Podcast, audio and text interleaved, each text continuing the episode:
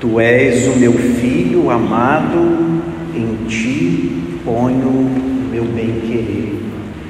Ao escutarmos essas palavras dirigidas pelo Pai a Jesus, deveríamos acolher como palavras dirigidas a nós. Nesse exato momento da nossa vida, nós somos convidados a ouvir novamente o Pai que nos diz: Tu és o meu filho amado, tu és minha filha amada.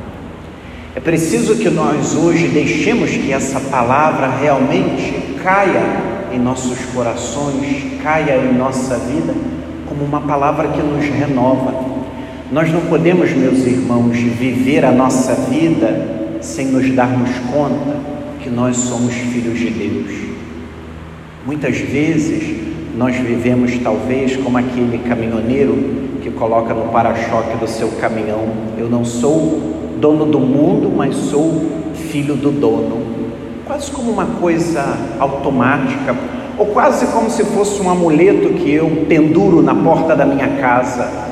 Eu e você não. Eu e você somos chamados a reconhecer que o Pai nos ama, a reconhecer que Deus é nosso Pai. As palavras que o Senhor hoje dirige a Jesus não são apenas palavras para Ele, mas palavras para nós. Nós hoje podemos escutar o Pai que faz ressoar no nosso ouvido: Tu és o meu filho amado. O que isso significa para nós? Significa que sempre teremos a certeza de que o Pai, que é Deus, cuida de nós e nos conduz ao longo da nossa vida. Mas hoje nós podemos dizer que essas palavras são pronunciadas todos os dias para cada um de nós, porque um dia, como Jesus, nós também fomos batizados. Um dia, graças aos nossos pais, aos nossos padrinhos, ou talvez aos nossos catequistas, nós entramos na igreja para sermos batizados. E a partir daquele dia, o Pai nos tomou para si. A partir daquele dia, o Pai nos fez seus filhos. Mas hoje, ao olharmos o Evangelho, nós precisamos também aprender o que significa para nós ser batizado. O que significa para nós trazer uma criança para ser batizada? Nós a levamos porque já faz parte da nossa família, todo mundo foi batizado e agora a nova criança que nasce também será? Nós trazemos para ser batizada uma criança porque ela não está dormindo direito? Por que, que nós trazemos uma criança para ser batizada? Por que, que nós entramos na igreja e pedimos o batismo?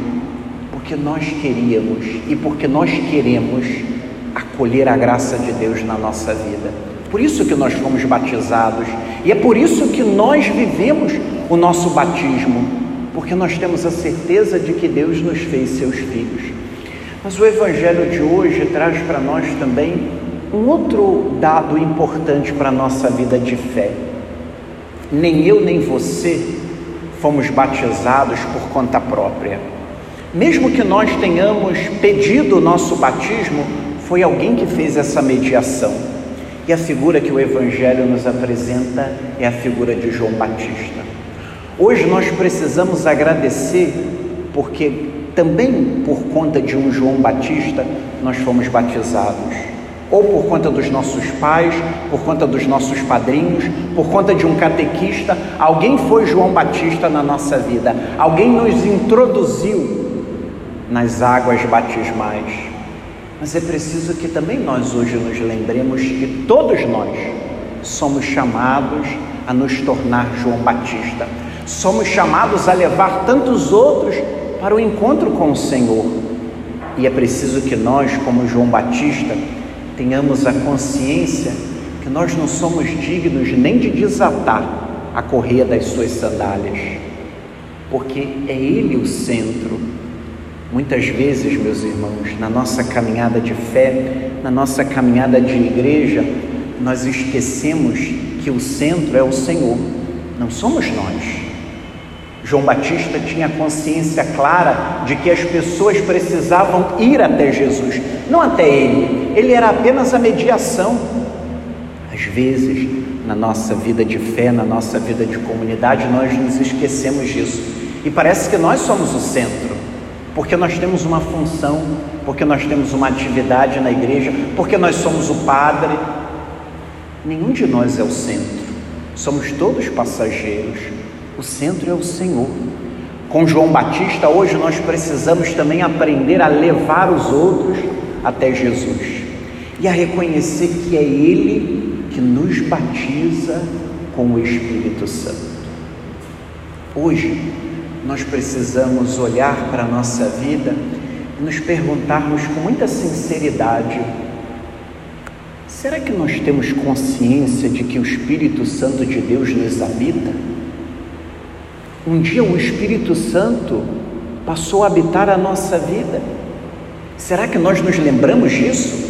A cada dia que nos levantamos, diante dos problemas que enfrentamos, diante da nossa vida, diante do nosso trabalho, nós nos lembramos que o Espírito Santo de Deus fez a sua morada dentro de nós. João Batista dizia: Ele vos batizará no Espírito Santo e no fogo. O que estamos deixando que o Espírito Santo faça em nós? O que estamos fazendo com o Espírito Santo que mora em nós? Tem horas, meus irmãos, que nós encontramos cristãos, ou somos esses cristãos, que parecem que nem creem no Espírito Santo, parecem que nem se dão conta de que o Espírito Santo está dentro deles. Não sejamos assim, meus irmãos. Sejamos ao contrário, homens e mulheres guiados pelo Espírito Santo, como Pedro dizia na segunda leitura dos Atos dos Apóstolos quando declarava que Jesus foi ungido pelo Espírito, foi guiado pelo Espírito, eu e você também fomos ungidos. No dia do nosso batismo, no dia da nossa confirmação, fomos ungidos com o óleo sagrado para nos lembrarmos que o Espírito estava conosco e estará sempre, todos os dias da nossa vida. Mas São Pedro também dizia que ele passou por toda a parte fazendo o bem. Nós não recebemos o Espírito de Deus para fazer o mal. Nós não somos habitados pelo Espírito para sermos promotores do mal. Ao contrário, o Espírito que nos habita e que nos guia nos leva e deve nos levar a fazer o bem. Se pergunte agora qual o Espírito que guia a sua vida. Talvez, meus irmãos, nós até podemos ter o Espírito de Deus dentro de nós, mas não é Ele que nos conduz, não é Ele que orienta nossos passos, nossas palavras, a nossa vida. Talvez, como diz Paulo no capítulo 5 da carta aos Gálatas, é o espírito da carne que nos conduz, é ele que pauta a nossa vida, é ele que nos conduz. Hoje, nós precisamos dar espaço mais uma vez e deixar que o Espírito de Deus nos conduza e nos oriente todos os dias da nossa vida, para que assim sejamos verdadeiramente aquilo que o profeta Isaías anunciava na primeira leitura, quando nos mostrava a sua profecia, a sua palavra, que era claramente uma palavra declarando o que seria Jesus. Também precisamos hoje reconhecer que é uma palavra também dirigida a nós. Somos nós, homens e mulheres, criados e batizados para sermos luz, para iluminar a vida dos outros.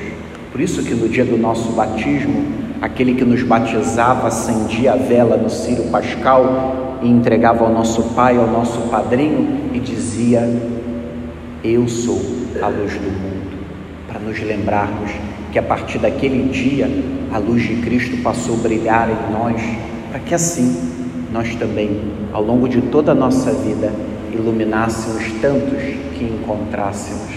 Que o Senhor hoje nos dê a graça de reavivar, de reativar, de fazer novamente, dar frutos a graça do batismo que um dia recebemos. E que possamos hoje agradecer a Deus, porque Ele é nosso Pai e reconhecer que todos os dias Ele se volta para nós e ao nos despertar para um novo dia, Ele nos diz: Tu és o meu filho amado, em ti eu ponho o meu bem-querer.